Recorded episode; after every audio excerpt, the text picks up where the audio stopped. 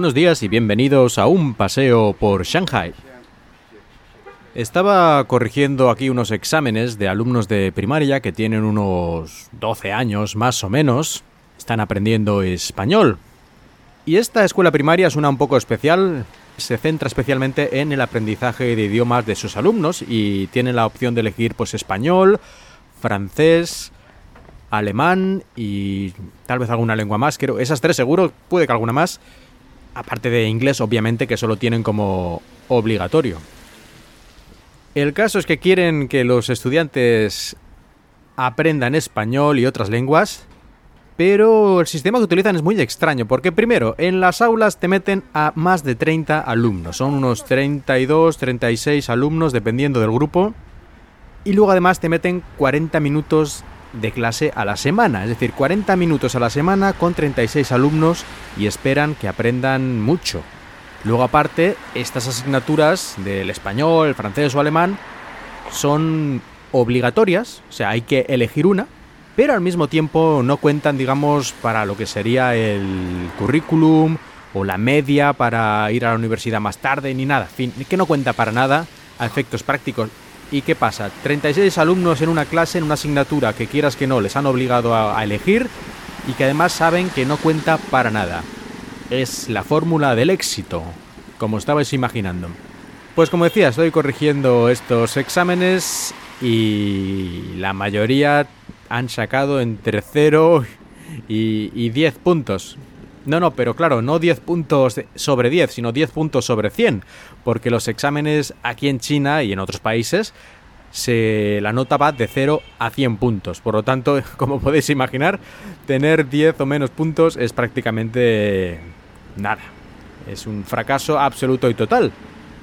Y es bastante increíble porque en clase con el grupo hemos hecho ah, juegos, hemos hecho competiciones, hemos hecho cosas para intentar que fuera un poco más divertido y que por lo menos estos son los que este grupo es el que está ahora en el primer semestre, o sea que empiezan de cero, aprendieran pues los números y eh, a presentarse y cuatro cosas. O sea, yo no tenía ningún plan de que aprendieran ninguna cosa maravillosa, sino decir hola, me llamo tal, soy de China, buenos días.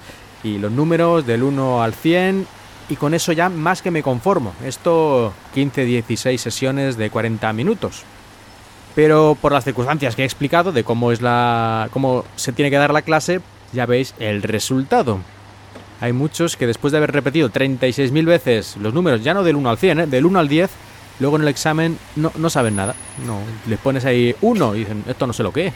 2, tampoco sé lo que es. Luego hay algunos estudiantes que supongo que esto ya vienen con interés de casa o lo que sea, no lo sé.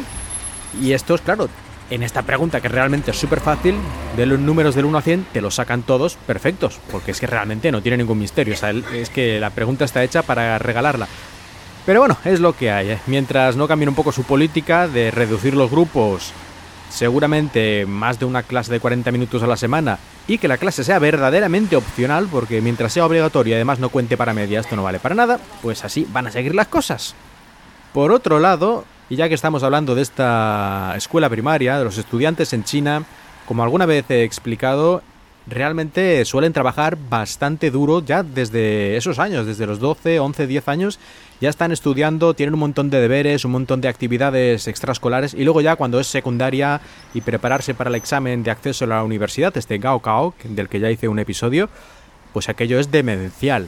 Me contaba el otro día una estudiante ya en la universidad que en su época, digamos, de secundaria solía estudiar o hacer deberes o cosas relacionadas con la escuela una media de 14 a 16 horas al día.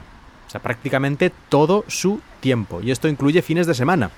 Pero claro, la clase de español, precisamente, si no cuenta para nota y no cuenta para nada, casi yo que puedo entender que muchos no me hagan ni caso. Aunque bueno, habrá todo tipo de motivaciones para esto.